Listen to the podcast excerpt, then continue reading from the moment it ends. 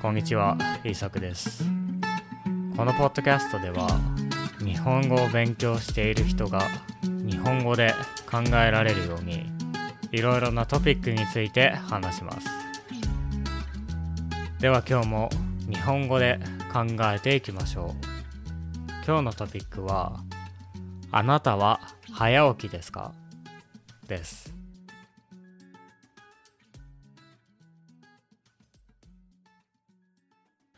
世の中には朝起きるのがとても早い人もいればとても遅い人もいますね。朝起きてからとても気分よく過ごせる人もいます。朝起きてもいつも眠いと思っている人もいます。そのまま午後になるまで元気が出ない人もいます。これはクロノタイプと言います。実はこれは生まれた時に決まっています。人が朝の方が好きか夜の方が好きかというのは生まれた時に決まっているんですね。これを大人になってから変えることは難しいでしょう。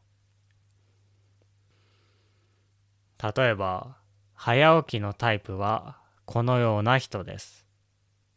彼らは朝起きるととても元気です。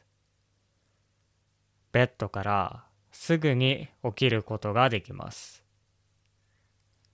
彼らは朝起きてすぐに運動をすることもできますし、人と話すこともできます。仕事を誰よりも早く始めることもできます。多くの人はこのようなタイプになりたいと思っているでしょう。しかし彼らには弱点もあります。夕方にはとても疲れてしまい眠くなってしまうことです。例えば彼らは午後5時ぐらいになるともうエネルギーが残っていません。そのためそれから仕事の仲間がお酒を飲みに行こうと言っても行きたくありません。とても疲れているからですね。早く家に帰りたいと思います。また、夜に友達とパーティーに行くことも難しいです。友達は元気かもしれませんが、彼らは元気ではないからですね。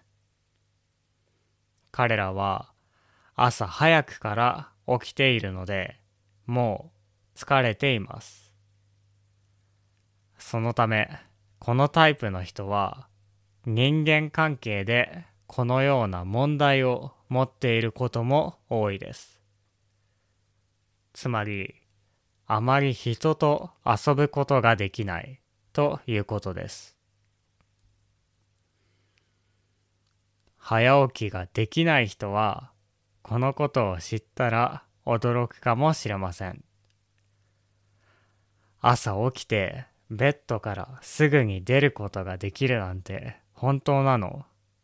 と思うでしょう。しかし、早起きの人にとっては、これは簡単なんですね。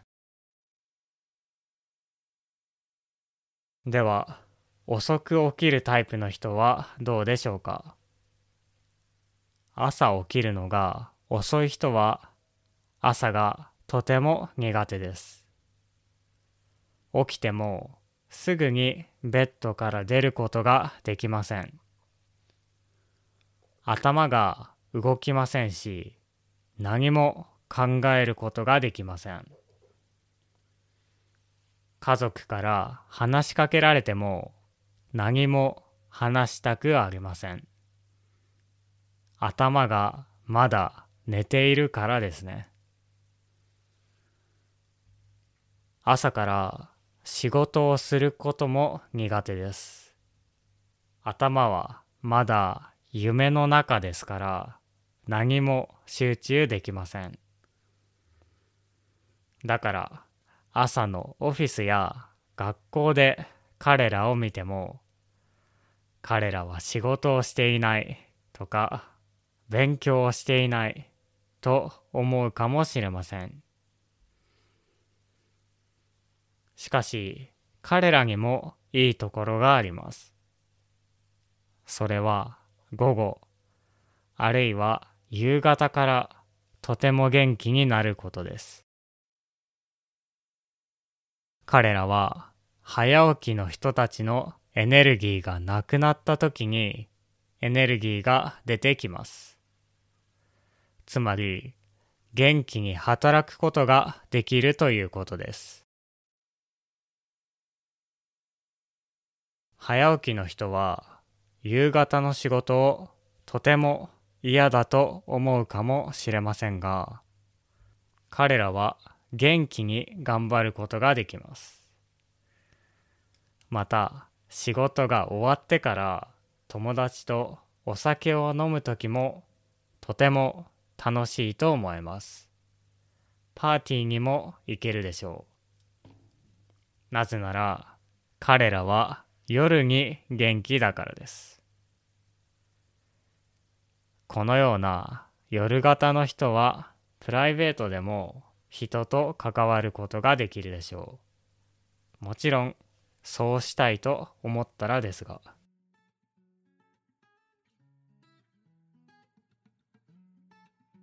はい。